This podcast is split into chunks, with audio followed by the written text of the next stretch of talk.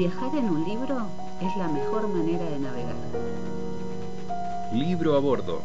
Navegando la literatura en la 88.9 de tu dial, Radio El Sorsal.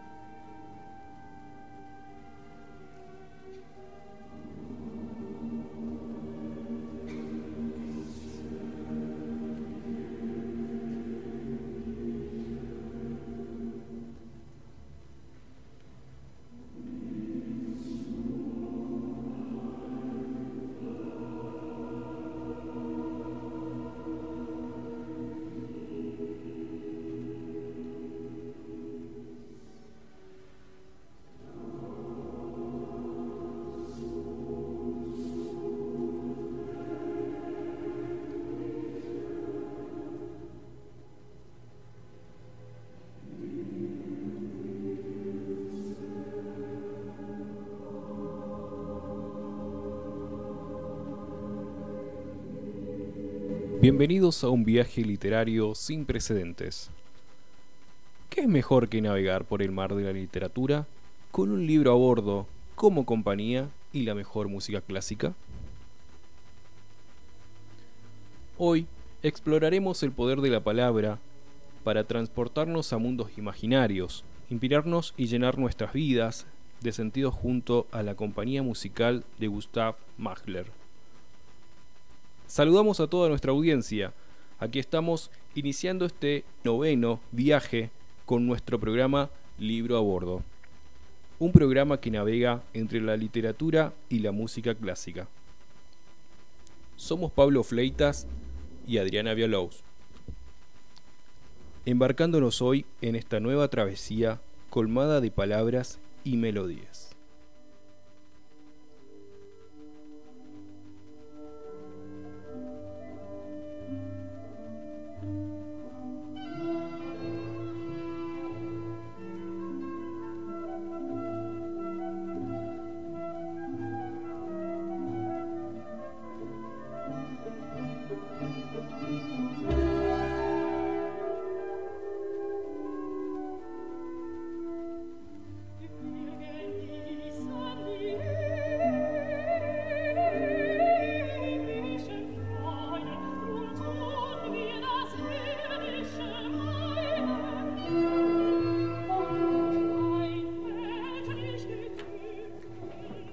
Ya es costumbre, nos encontramos hoy, lunes, a las 18 horas en el 88.9 de tu dial.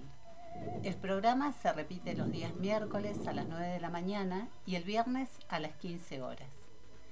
En este viaje, no importa si nuestros trotamundos son lectores experimentados o si este es su primer viaje. Aquí van a encontrar un espacio ameno para incrementar su experiencia literaria. Así que prepárense para zarpar en esta aventura. Subamos a bordo. Escuchamos a Gustav Mahler.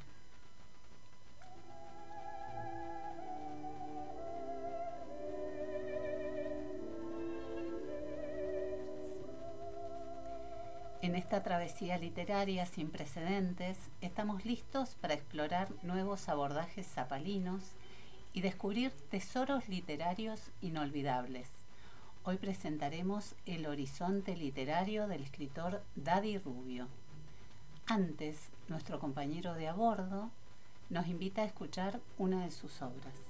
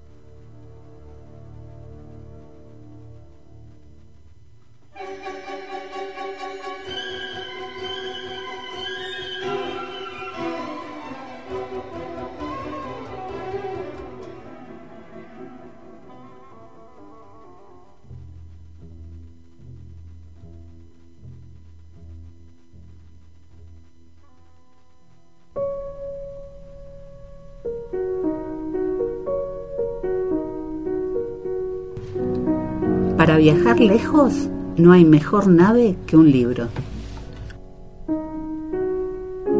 Soltando amarras, momento literario.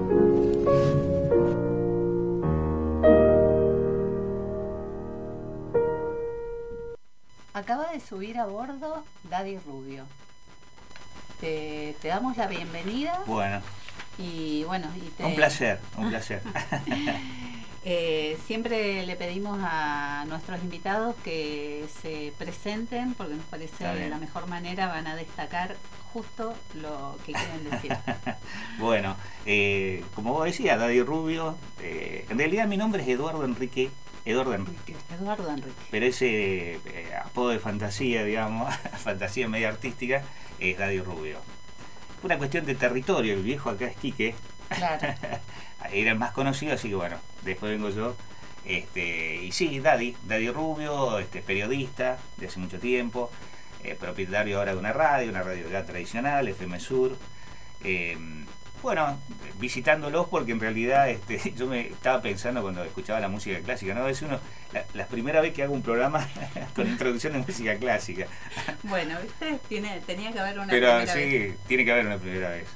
Bueno. Ahí eh, bueno, un poco eh, dar a conocer esta faceta tuya de escritor, de periodista, dueño de la radio más legendaria de acá de Zapala. La más veterana. Claro. Debe, ser una de las más veteranas de la provincia. Sí, sí, sí. Sur tiene, el Sur en realidad arrancó allá en 1987. Claro. Este, en, la, Chaneton era, no. claro, donde estaría ahora el Casino Marbella. Claro. Este, ahí. A, mitad, dos, dos, sí, mitad de cuadra más o menos estaba, estaba Sur, eh, que era de Pinito Caballo, eh, como primer propietario. Y nosotros la adquirimos en el año 96 a Sur. Y a partir de ahí, bueno, este, se fue tejiendo una historia, digamos, este, nosotros somos, eh, digamos, casi familia de medios este, porque obviamente mi, viejo fue mucho tiempo el corresponsal del diario Río Negro. Eh, yo, así, yo empecé haciendo radio en el año 86, casualmente en la facultad. Este, fue mis primeras, este, digamos, apariciones de, radio. Y mm, la, parte, digamos, eh, de, escritor este, viene de, chico, digamos, ¿no? A los nueve años ya uno escribía algunos bocetos de poemas. Sobre todo poemas. Después por la profesión, obviamente que la parte gráfica, uno, y sobre todo cuando me tocó hacer, bueno, algún tipo freelance, entonces lo fui ahí en la mañana en Neuquén, lo fui en algunas revistas. Eh, la, digamos, la literatura siempre es pasional por una cuestión de, eh, en el caso mío, de profesión, eh, pero también de lector, digamos, ¿no? Es decir, escribe bien quien lee mucho. Quien lee mucho, es verdad. Bien, como primera pregunta, ¿cuál es la relación o el vínculo que tenés con la literatura? Eh, con la literatura. Eh, y recordaré los primeros. A ver, si. si a ver, eh, desde el punto de vista literario, los primeros libros que le llegan a uno. Julio Verne, este, a ver, eh, si nos remontamos somos lectores de, no sé, de Villiquen, de Antiojito, este, De, esas revistas, digamos, de niños. Eh, pero sí, este, yo, no, em, más allá del, platero y yo casi ¿Qué, que obligatorio, nos daban en quinto grado obligatorio de las escuelas, digamos. Eh, sí, sí, Julio Verne fue el, primero, digamos. Yo no recuerdo si fue 2.000 millas de viaje submarino o alrededor de... 80... Sí, o alrededor de, la, de la, Tierra o la Luna, creo que es eh, alrededor del mundo, este, el otro... Y, y después se mezclan dos cosas que también son muy necesarias, que es el... Este, aunque no, no es el género literario, pero sí es literario, que es el cine, se mezclan esas dos cosas, ¿no? Es decir, el cine y la literatura en los tiempos este, en los que uno este, comenzó, digamos, con esto, con, la pasión de la literatura y después obviamente de, lo que son los medios en general. Eh, estaba pensando, mientras te lo estaba diciendo, de, de, mi pibe, ¿no? Es decir, las, generaciones de ahora que comienzan de otra manera, ¿no? Llegan a través de, lo multimedial, ¿no? De, lo virtual, de lo digital. Y nosotros llegábamos con eso, con el libro que nos regalaba el viejo, la revista que veíamos. Eh, sí, sí, uno ha sido, por lo general, apasionado a la lectura. Y, por ahí ver esto de, que tenés una gran poética, algún poeta que sea, no sé, el primero con el que te conectaste, que te, que te gustó su obra. Sí. Eh, eh, yo debo decir que arranqué tarde a, valorar la, poesía en general, porque, a ver, el que más me llegó a mí y es uno de los que uno tiene de referente, a pesar de que eh, lo tengo más como referente, digamos, este, cultural, ¿no? Por su compromiso, digamos, de, vida, que Juan Gelma. Ah, es decir, Juan a, toda una generación, este, digamos, eh, post dictadura, nos llega de alguna forma como una especie de revisionismo histórico. la verdad de, la poesía de Juan, ¿no? Y con Juan, eh, digamos, con Juan Gelman, eh, vienen todos los demás, ¿no? Eh, Después fui muy, muy, a veces me llega Pacurondo, este, ahora me acuerdo, digamos, ¿no? Una, una digamos, una poesía de, este, militante, de combate, básicamente, este, de tiempos de, dictadura, eh, digamos, previa a la del 76, obviamente Juan y marcan un poco la, literatura, digamos, este, histórica de la Argentina de la década del 70, básicamente, 60-70. Eh, y digamos, esa es la puerta que se abre, eh, que se me abre a mí eh, a nivel poético. A nivel poético, pero yo veo mucho romanticismo en, tu obra. Ah. y no sé, a mí, por ejemplo, me, me dejó volar un poco hacia Benedetti, si se quiere, Neruda. Sí, lo que pasa es que ahí, allí, a mí con el tema de la poesía me pasa algo muy particular, porque en realidad yo escribo eh, y digamos después me leo. Ah. Eh, es, es, digamos, sos tu primer lector. No, en realidad me descubro en la literatura que yo hago, porque eh, o la poesía que, escribo, ¿no? a veces es raro decirlo, ¿no? Este, es como que fluye naturalmente. yo muchas veces tengo en claro el título. Sí. Es más, siempre sé este, pedir a veces títulos eh, que me generan después el poema. Como motivaciones, que alguien te diga un título. el título para mí es como un disparador. Esa a lo mejor puede ser un defecto de la profesión, de la gráfica, ¿no? Es decir, que uno generalmente busca el título, que es lo, primero que, que atrae. Bueno, a mí me parece que el título, eh, después los poemas eh, una amiga en común, Sandra, sabe, sabe muchas veces decir, me dice, pero Daddy, arranqué con un poema que tiene un título que no tiene nada que ver el, contenido. Digo, no, la verdad que no tiene. si vos le buscas los contenidos, sos muy estructural a los poemas. Este, sí, eh, de hecho, eh, ha habido poemas que los yo los he vuelto a redescubrir. Eso me pasa casi permanentemente, ¿no? alguien que los lee, lo, lo, lo subió, lo etiquetó, le gustó eh, y te reencontrás. Sí, absolutamente. Como un lector que nunca, que, que, por primera vez lee, un poema, digamos, ¿no?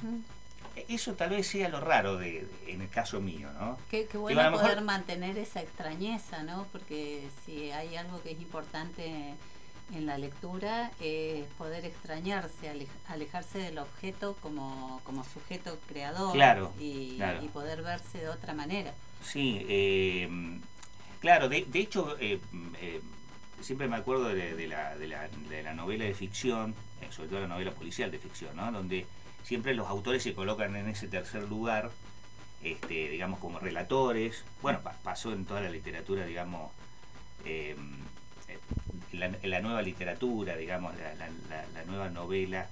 Este, y, y bueno, es cierto, uno está en un, en un lugar como de testigo pero a la vez lo que vuelca es la experiencia, digamos, ¿no?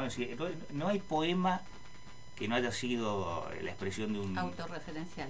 No, absolutamente, si el poema es eso, ¿no?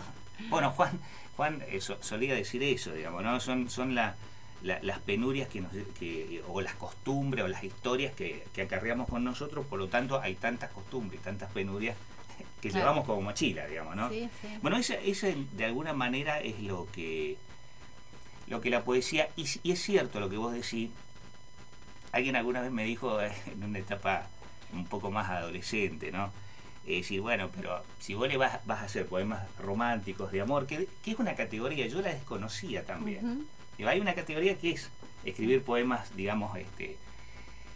Eh, y, la verdad que eh, hay varias eh, aristas que tienen, como vos decís, esa, esa parte de apuesta, digamos, al, no sé si decir a lo romántico, eh, porque a veces eh, todo eh, yo creo que muchos de nosotros llevamos un, cirano generalmente, ¿no? Entonces esto pasa pasa un poco con eso, digamos, ¿no?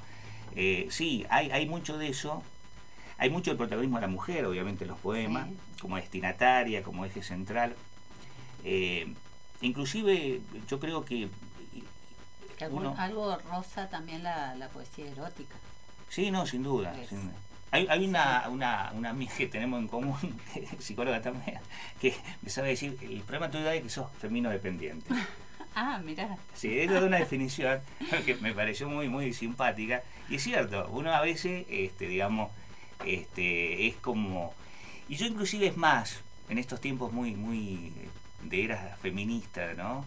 Eh, siempre sostengo que la mujer particularmente, es decir, los poemas míos deben tener algo de admiración profunda a la mujer, porque en realidad creo que, este, a diferencia de nosotros, sigue siendo, este, eh, digamos, quien reina, este, sí, sin duda, sí, quien reina en el, planeta, en el mundo, digamos, ¿no? La diosa. La diosa, exacto. ¿Qué personaje de un libro te hubiera gustado conocer y crear? Ah, qué interesante esa pregunta. ¿Qué personaje de un libro? Eh, a mí me gustaba mucho, no sé si, si como Cirano me gustó mucho, este, eh, sobre todo porque Cirano es como, eh, vengo de, ser el perdedor, pero evidentemente soy un ganador cuando escribo, digamos, ¿no? de hecho, presto servicios para eso, digamos. Claro. que es un poco la, la venganza del derrotado, digamos, ¿no? el que viene perdiendo, pero sabe que la utopía es poder ganar en algún momento, y él lo logra a través de otros, pero lo logra, que es lo interesante, digamos, ¿no? Hasta que finalmente eh, tiene que salir a la luz decir soy yo. Claro. Eh, Cirano, es un personaje, sí, sí, sí, es un personaje, yo creo que más quijotesco que Quijote, creo, creo que es mucho más que Quijote en ese aspecto. Eh, y a la vez también me parece que es como un personaje a, seguir, ¿no? Es como la... Yo siempre digo que el mundo está entre los que pierden, los que ganan, pero a veces los que ganan este, están perdiendo y los que pierden están ganando. ganando. Bien, para, para reflexionar. Y un poco, tal vez retomando lo que decías anteriormente, pero ¿cómo pensás al lector cuando te pones a escribir? ¿Lo pensás o escribís primero para vos? ¿Pensás, en un posible destinatario? Em, bueno, hay, hay varias musas y digamos, este, no sé, son musos. no, y hay varios, eh, yo creo que sí, ahí hay poemas que han tenido intenciones direccionadas, eh, pero yo te vuelvo a repetir después lo que pasa con el poema. Es decir, yo planteo el poema a lo mejor con una dirección eh, y, en el medio se mezcla, se mezcla. Siempre me acuerdo, este, hay un, libro de, de Dalmiro Sáenz, muchos de nosotros en la década, de sobre todo 80, 90, no, que era carta abierta a su futura ex mujer, ¿no? Entonces Dalmiro en un momento determinado sabe decir que, eh, que en realidad, bueno, más allá de que toda mujer es, la futura ex mujer de alguien, eh, él dice algo muy interesante, que es que cuando está con alguien, en realidad está él y, toda, y, muchas mujeres con él, digamos, ¿no? Entonces, este, no hay como una especie de propiedad u objetivo de, posesión, digamos, ¿no? Es decir, ahí hay, hay eh, una mujer que tiene multitud de, mujeres y hay un hombre que tiene multitud de hombres. Eso es lo que se comparte, digamos, sí, Sí, sí. Eh, Uno con toda su experiencia. Exacto. Sí, sí, que lo podríamos decir como experiencias que atrae y experiencias que a lo mejor le llegan. Uno va acumulando todo, es una esponja en ese sentido, digamos, ¿no? Sí, sí. Eh, bueno, y ustedes que están en los medios lo, lo, van a apreciar mucho más a eso, digamos. ¿no? Los medios son eso, son como factores de esponja de historias, de, de, costumbres, de anécdotas, de vivencias, de derrotas y de todo lo que conlleva el vivir, digamos. Y de pequeños éxitos. Y de pequeños éxitos. Por ahí un poco para, para que la audiencia sepa de qué estamos hablando, si es que no han, no han visitado el blog, eh, yo voy a leer una de las poesías que se llama Balance a destiempo. Cada vez que levanto una piedra del camino se multiplica, se multiplica el universo. Lo suelo llamar el milagro del caminante. Todo se puede guardar en tus sentidos. Se guarda el aguacero cuando llora gotas de rocío. Se guarda la risa y el llanto. Se guarda la luz tenue de un día escondidas. Se guarda la pasión. Se guarda tu suspiro cuando rebota en mi almohada. Se guarda el amanecer apretado a los dientes. Se guarda el deseo de tenerte. Se guarda la búsqueda de sonidos a la espera de la música. Se guardan melodías. Se guardan imposibles y un sí puedo. Se guardan tus labios en misericordia. Se guarda la memoria y la justicia. Se guarda lo justo de la desidia. Y ahora que recojo milagros como piedras, que el camino no se detiene, se evapora, se hace un espejismo sin desierto. Te guardo toda, te guardo aferrada a la nostalgia, te hago nostalgia, me niego al olvido, te guardo tiempo, me hago destino. Es, muy lindo. también ahí ves, eh, eh, eh, lo escucho y lo descubro, digamos. Claro. Sí, sí que, debe ser eh, apasionante, eh, no sé si para los que escriben novelas o cuentos, ¿no? Este, redescubrir, redescubrirse, digamos, ¿no? En lo que escriben. Em, eso, por ejemplo, lo pierde, volviendo al tema de la profesión, lo pierde el periodismo gráfico. La gráfica, cuando hace la crónica, salvo que haga una crónica este, eh, que tenga el sentido de, de, un relato, digamos, ¿no? este, que pase a ser más novelesco bueno, mucho de, mucho de eso... Este, Una crónica al estilo de Márquez. Claro, exacto. Sí, bueno, la escuela de, del Gabo es, un poco eso, ¿no? Es decir, este, pasar de ese, de ese cuento maravilloso a, hacer un relato periodístico. Son relatos periodísticos. Sí. Eh, es decir, Gabriel García Márquez es lo mismo que Rodolfo Bosch escribiendo también. Operación Masacre, digamos, ¿no? Sí, sí, sí, ahí eh, eh, es, eso. y y, digamos, todos los periodistas, de alguna manera, eh, quieren eso en algún momento, que le den la libertad de poder hacer de, una crónica que es tan sintética, que es tan precisa, este, un, relato sí, un relato novelesco, ¿no? ¿Cómo estableces vos la, la, realidad y tu obra literaria? ¿Cómo, cómo se establece ese vínculo? Eh, yo trato de, vincularla desde lo es cierto que desde lo metafórico, pero también este, desde, la, desde la, digamos, la palabra con la, con la mayor connotación de realidad posible. Em, es cierto que uno juega mucho con las metáforas. En el caso mío, a, mí me entusiasma mucho, a veces por eso decía esto de que casi surgen como naturalmente. Eh, y por una cuestión de profesión, vuelvo a lo mismo, este, uno está este, viciado de, realidades, digamos, ¿no? Es decir, está bombardeado de realidades, ¿no?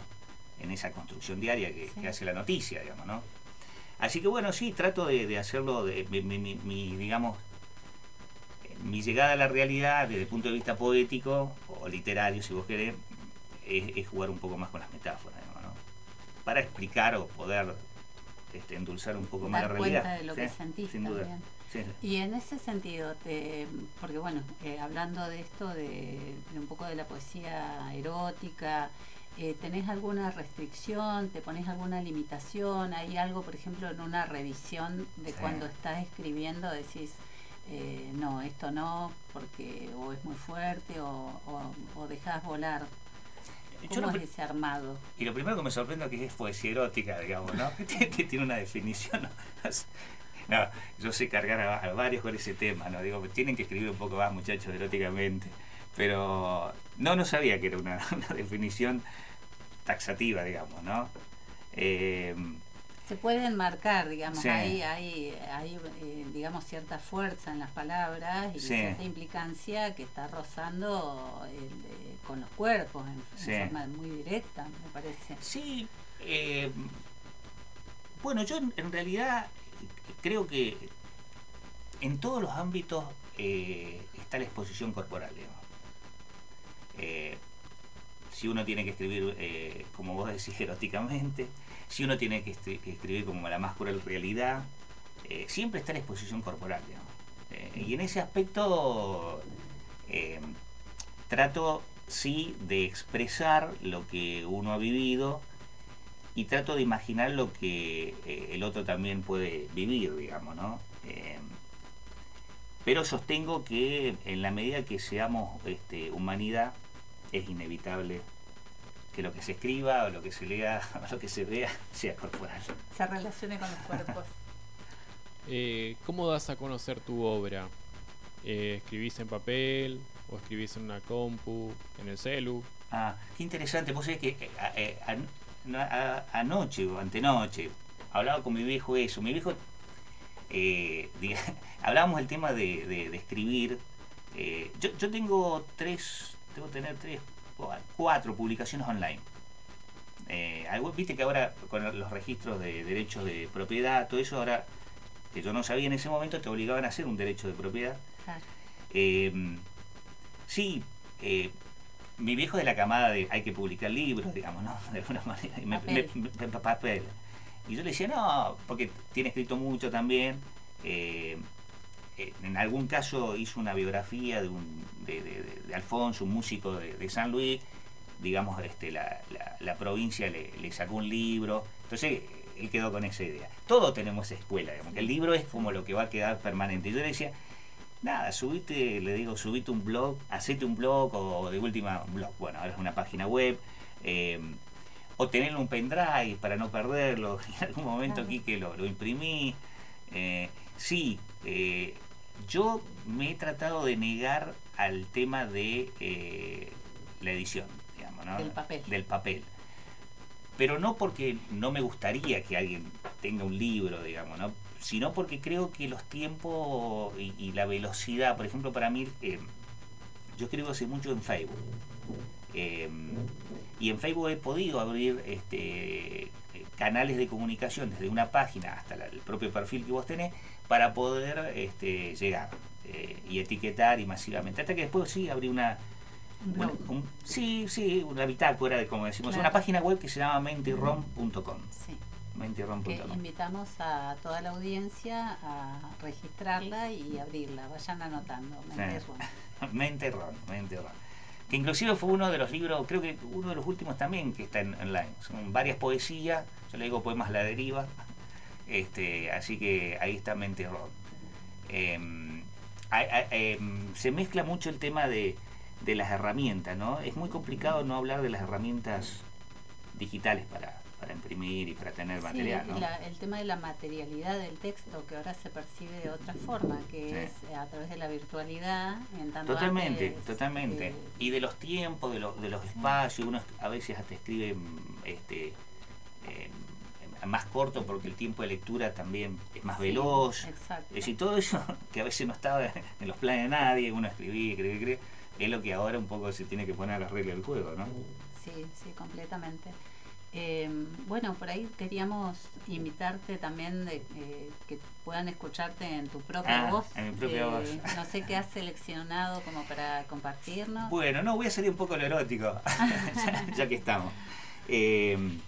Em, bueno, a mí me tocó hacer dos, em, hablando de, y les cuento un poquito de dos experiencias muy interesantes. Eh, una que se venía haciendo, que eran los poemateando. Eh, que eran reuniones donde se había música y poemas y, la gente iba y, digamos, creo que se hizo uno ahí en el museo, una primera experiencia. Después hicimos nosotros uno, ya yo ahí participé en Poemateando 2, que fue en la Casa de la Cultura, em, y donde ya se combinaba, digamos, más, eh, digamos, estructuralmente la música y la poesía. Y me tocó así, sí, hacer un, un espectáculo, digamos, de, poemas y música que se llamó este, Surya Brelatas, que lo hicimos para la, mm, la Feria del Libro, para la Feria del Libro, ah, eh, con los muchachos de Estirpe. rock and Blues. los cuchitos, como le digo yo, son los sobrinos musicales.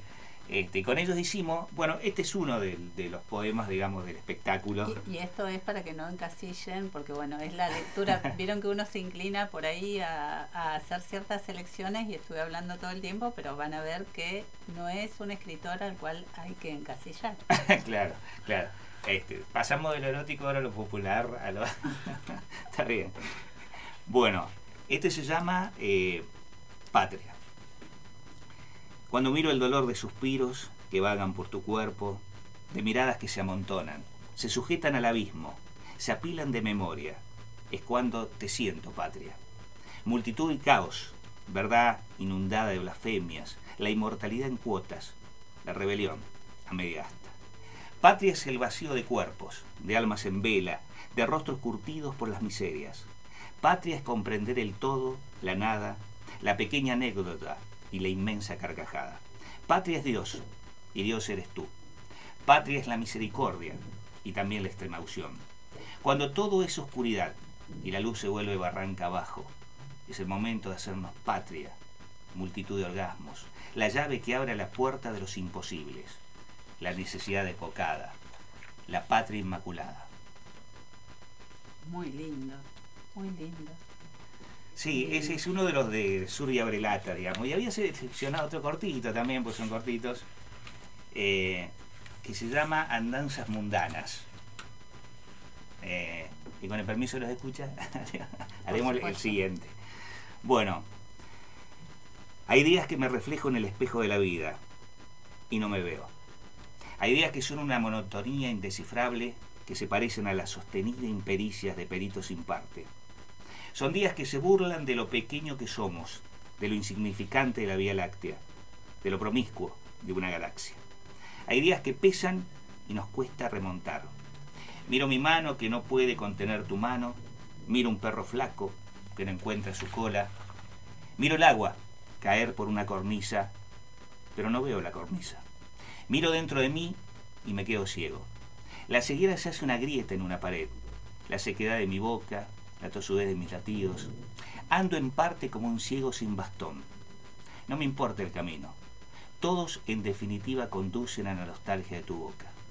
Tu boca es un recuerdo infinito, un destello que se apaga de a poco y luego vuelve a alumbrar. Me alumbro porque no necesito de la luz, solo del calor que emana de una fuente. Y entonces, en eso de andar andando, me revelo y me envuelvo, me caigo y no me levanto, me escapo y no regreso, te espero y no puedo. También muy muy lindo. Me, gustó, me gusta cómo haces uso de, la repetición como recurso ah. que hace, crea una cadencia particular en, en el poema, como de como si una música, una música muy linda. Sí, los, eh, vos sabés que es cierto, los poemas eh, deberían ser musicales. A, veces se puede y a veces no se puede. Eh, bueno, a mí me sorprendió, por ejemplo, Dani Mancilla. Dani Mancilla hizo de un poema mío un tema musical. ¿Y, ¿y lo tenés? Sí, Sí, sí, sí. sí, no, lo tuvimos que registrar en Sadaic y cuando él me hacía el trámite de registrarlo, no, y lo puso en, en él sacó ahora un disco, va, un disco digo yo, de la, como la vieja guardia, ¿no? Sí, sí. Eh, sí un, CD, lo que sería un CD, digamos, ¿no? Un CD. me acordé de, Sí, ahora, porque ahora, ahora hacen... Quiero decir que no soy un pibe, ¿no? este, y, bueno, sí, este, sacó... Cassette. Un cassette, un cassette, de los cassettes. Eh, bueno, peor hubiera hecho un LP, digamos, ahí se supondría todo. Un LP ya te revelaba que tenía como 200 años, pero bueno, este sí, y, bueno, casualmente él lo toma de, Facebook, yo ni sabía, no sabía, un día me llama y me dice, vos sabés que de la, del, un poema tuyo hice un tema musical. Epa. Epa. Y dije yo, bueno, bárbaro. Porque inclusive en varias otras oportunidades quise hacer temas musicales, digamos, que también tienen un, una mecánica distinta, digamos, Y inclusive se lo quise hacer a amigos que, tocaban, que este, y bueno, me quedé en esos intentos a veces y bueno, este llegó sin haberlo intentado. Claro, Todo, llega. todo llega en su momento. Así que ahí está este, uno de los temas que él hizo y lo colocó en la última, digamos, este, eh, pues tiene otro, que sacó ahora. Mira, lo vamos a mm. buscar. ¿Cómo es el nombre del tema? Eh, nada que me acuerde ahora. Ah, bueno, bueno, te damos tiempo para, para acordarte. Por ahí, retomando un poquito lo que hablábamos al principio en off eh, sobre el tema del tiempo. un nombre tan atareado. ¿En, qué horario escribís? ¿Tenés un, un momento, un espacio, un lugar ah. específico en el cual decís, bueno, eh, acá y, solamente acá y en este horario escribo. Sí, yo tenía, mm, por lo general había acostumbrado a, a, los amigos, digamos, que leían poemas, eh, ahí precisamente en el Facebook, que los días domingos escribía poemas, particularmente. Es decir, poemas de domingo. Poemas de domingo. Entonces el ritual era todos los domingos eh, levantarme, yo me yo soy de levantarme temprano, hablamos un ratito también. Y a eso de, sí, entre la, diría, entre las 5 o 6 de la mañana se hacían, se escribían los poemas. Ah. Algunos trataba, porque es muy de loco escribirlo muy temprano, eh, y aparte que no se convierte eso en una especie de, rigor de costumbre, digamos, ¿no? que uno se acostumbra a tener que tener ese ritmo, eh, a escribirlo antes. La verdad que no, no, hay, no hay ningún horario particular. Mm, viste que muchos de los, de los, de los poetas eh, escriben, tienen la, la posibilidad de escribir en cualquier lado eh, así con voces de fondo como Con voces de fondo como ahora. como ahora. Este, eh, sí, no, y, además el ruido los motiva mucho, ¿viste? Porque eh, la mayoría de los, de los grandes poetas han escrito en, bares y en, en lugares donde había mucha Café gente. La Paz. Claro, había mucha gente dando vuelta. Entonces, escribo, sí, a veces me gusta escribir algunas metáforas por ahí dando vuelta, que me acuerdo, que puedo, pero pero como rigor de escribir, sí, es esa hora de la mañana, digamos, entre las 5 o 6 de la mañana. Pero sí estás llevando todo el tiempo un anotador o algo, o un registro, algo, no, nada, ah, no. No, y de hecho, y de hecho eh, antes de poder registrarlo como ahora, que los puedo subir a una página o que los tengo ahí en Facebook, nada, era un desastre, he perdido... Producciones. Sí, he perdido un montón de... de, em, es más, eh, eh, mi, mi primer matrimonio, mi, primera este, esposa tenía, eh, la conocí yo tratando de, de, recopilar, le gustaron mucho los poemas de recopilar esos poemas y bajarlos a, algo... Para hacer un libro. sí, se tomó el trabajo, inclusive se tomó el trabajo de todo ese, digamos, de todo ese papelerío a lo minguito que uno tenía, ¿viste? Como minguito que andaba con los papeles por todos lados de recopilarlos, de armar algo escrito. Eh, eh, yo tuve seguramente, como, como los que escriben, etapas, ¿viste? Eh, hay etapas donde lo que escribí era mucho más, digamos, y un poco retomando la pregunta que hacía él, ¿no? Más comprometido con la realidad, más crudamente comprometido con la realidad. Entonces las metáforas eran mucho más crudas y de la propia historia que vivíamos y lo que padecíamos. Eh, y después tuve una etapa en donde para mí escribir ahora como escribo, yo digo que eh, el escribir eh, es, de alguna manera también, yo creo que es como ir haciendo una especie de añejamiento, ¿no? Viste que el vino tiene esa particularidad que cuando pasa el tiempo se va añejando, va tomando mejor cuerpo, mejor sabor. Yo aprendí con el tiempo a escribir saboreando los tiempos, los silencios, esto que vos dijiste particularmente, ¿no? Las ¿Por qué las repeticiones tienen algún tono musical? Eh, hasta convertir eso eh, en, eh, bueno, en el poema terminado, digamos, ¿no? Pero si uno no hace ese proceso, que eso lo da el tiempo, evidentemente lo da el tiempo, si uno no termina, digamos, escribiendo sin saborear lo que escribe, o sin vivenciar lo que escribe. Entonces, eh, casi te diría que es como un ritual de tomarse un buen Malbec, escribir un buen poema. Bien, me encantó. Me encantó. Hay que tomar ese Malbec Hay que tomar ese Malbec, sin duda. Siguiendo esto con lo de los poemas, ¿sentís que hay algún autor que influencia eh, en tus etapas? Que influenciaron, ah, todos, influencian. Todos, todos, yo supongo, yo y el que te dice que no es mentiroso, eh, todos, todos. En mi etapa de, pintar también, yo por ejemplo soy un gran admirador de, de, Carpani, ¿no? Y hasta que me tocó conocerlo, hice esa locura de ir a, verlo a, Ricardo, en, Ricardo Carpani, en, él regresaba de España después de, su exilio, estoy hablando en el 88, tenía un departamentito y, y bueno, aprovechando que, que, había ido también por siendo un joven estudiante universitario, militando políticamente, que otra Como siempre, también para, otro programa. Para otro programa. Eh, sí, y, obviamente ver, ver lo que dibujaba Carpani, eh, yo te diría que, mucho. Eh, vos fíjate que hablábamos de Juan Gelman, ¿no? Y, y yo, por eso digo que, los poemas de Juan, que bueno, Benedetti, obviamente, hay toda una escuela de, poemas que nos influyen, evidentemente que nos influyen. Pero me ha gustado mucho la literatura oriental. Esa no la tenía yo, no la tenía. Sí, sí, la poesía me, pareció una cosa muy... Tienen una delicadeza muy particular. Bueno, como, sí, como es generalmente la cultura oriental, ¿no? Sí, sí, todo lo... lo, me gusta mucho. Sí, eh, bueno, eh, ahí lo he redescubierto. Yo a Neruda llego tarde, por ejemplo. voy a ser sincero, llego tarde. Eh, a los poemas de Borges, que, creo que es otra maravilla, llego tarde también. Mm. Y de ahí te diría, bueno, Pizarnik, hay, hay, hay, un, hay, una gama. Lo que no quiero yo caer muchas veces es que hay como una especie de catálogo de poetas, los cuales vos tenés, si vos ideológicamente... obligatorio. Claro, hay como poetas obligatorios, ¿no? Y la verdad que no, me, me yo sé tener...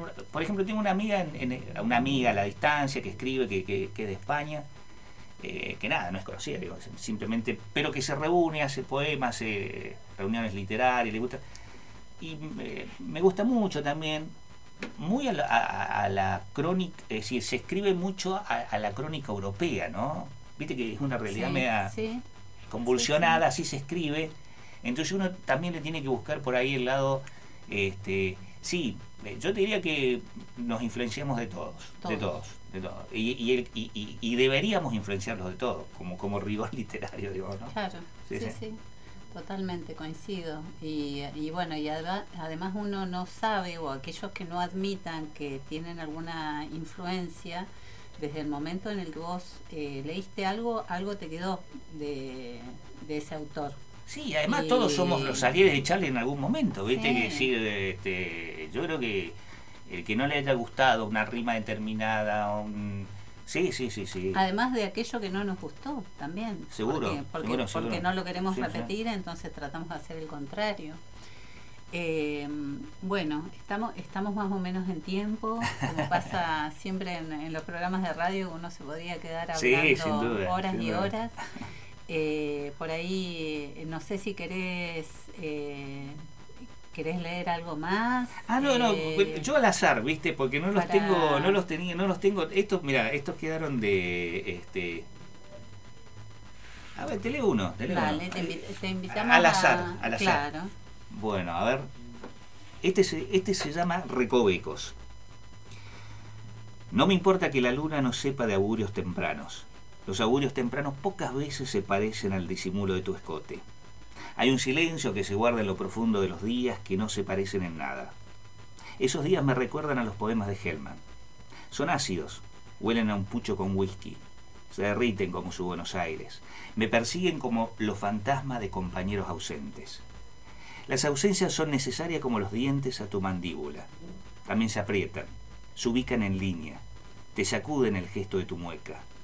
Las ausencias son recovicos del alma, un permiso de lo permitido para saciar muertes, el milagro de saber que existimos, la maravilla insoportable de un adiós dormido.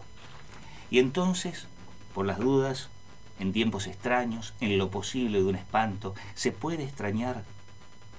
Te elijo en la sobremesa de un amanecer que cae, en la última nota de un tango desafilado, entre mi boca abierta y tu sutil carcajada. Te elijo a plena luz y a media luz, te elijo porque la bruma solo se envuelve de luna y así seguimos en penumbras. Un recoveco de amor, un puto señuelo a la Vía Láctea y luego volver a ser la mejor carnada. El mejor alimento que espera por tu hambre, tu sed, tu misericordia y tu necesidad de encuentros. Encontrar lo necesario, lo imprescindible, lo inevitable. Un recoveco como blasfemia de amantes. Otra preciosura. Bueno, yo eh, les digo a, todos que tienen que entrar a Mente de Ron y, pasear un poco por cada una de las publicaciones y, bueno, y abrirse, porque no un Malbec. Sí, sería la mejor manera de, leer los poemas, sí, obviamente, obviamente, obviamente. Bueno, eh, estamos encantados de que hayas venido, esperamos que no sea la única vez porque, bueno, no, no se agota tu literatura ni los temas que podemos hablar en... bueno, será gusto, será gusto. Será con un, no sé, un Malvinas empanada, haremos algo. No estamos en, horario, pero haremos algo, haremos algo, sin duda. Bueno, te pedimos entonces un saludo a nuestra audiencia de Libro Bordo. Bueno, este, lo, primero que quiero destacar es la, digamos, más allá de ustedes y de, la hospitalidad, la, necesidad de tener un medio radial que tenga que ver con, lo educativo, con los chicos, con la escuela, con, con la, bueno, en el caso de ustedes de, eh, de las materias que tienen que ver con la literatura, pero me parece que lo importante es la herramienta. Y la herramienta además también que pueda posibilitar este, la conjunción de la enseñanza y la expresión. Digamos, las dos cosas que me parece que son necesarias e inevitables en estos tiempos, que nos podamos expresar como, como se pueda, como se quiera, eh, más allá de que esté a lo mejor predeterminada la forma, este, hay que hacerlo hay que hacerlo. Así que yo celebro por lo menos la Radio Sorsal, hay muchos amigos, que bueno, Clementina, que la han hecho posible, eh, y celebro el espacio ustedes también. Eh, bueno, muchas gracias. Agradecerles este. Ah, no arrancamos con un cuarteto que sería que sería la forma musical. Ah, no, digo habitual, yo soy más del rock nacional, de, de eso, pero digamos este eh, está, está bueno también esto que vos decías de, de la música clásica, porque la música clásica ha sido también determinante en la historia, ¿no? Así que, eh, bueno, agradecerle, simplemente agradecerle y ha sido un placer. Bueno, muchas gracias. El barco se balancea cuando nuestro compañero de viaje y su literatura que inspira y transforma, y nunca somos los mismos después de una experiencia literaria.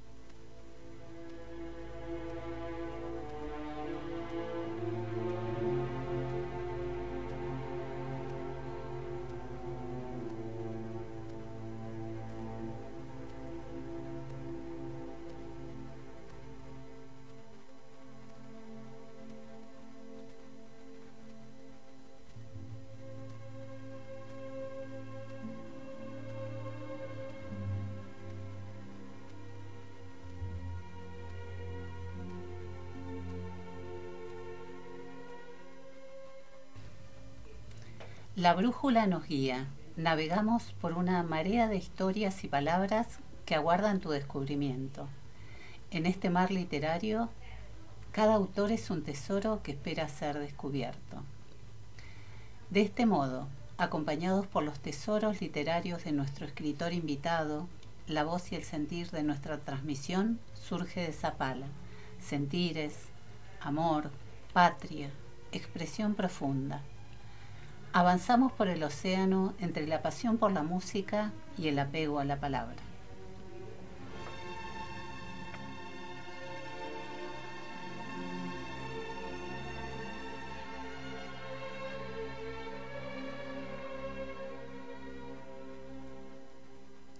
Atando amarras.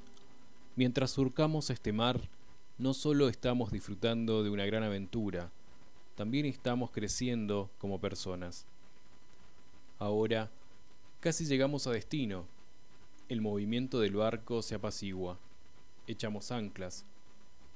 Esperamos que hayan disfrutado de este crucero junto a la compañía del escritor David Rubio. Si les gustó el programa y quieren volver a oírlo, o gustan recomendarlo, el programa se repite el día miércoles a las 9 horas y el viernes a las 15. Por supuesto, en Radio El Sorsal Socioeducativa en el 88.9 del dial.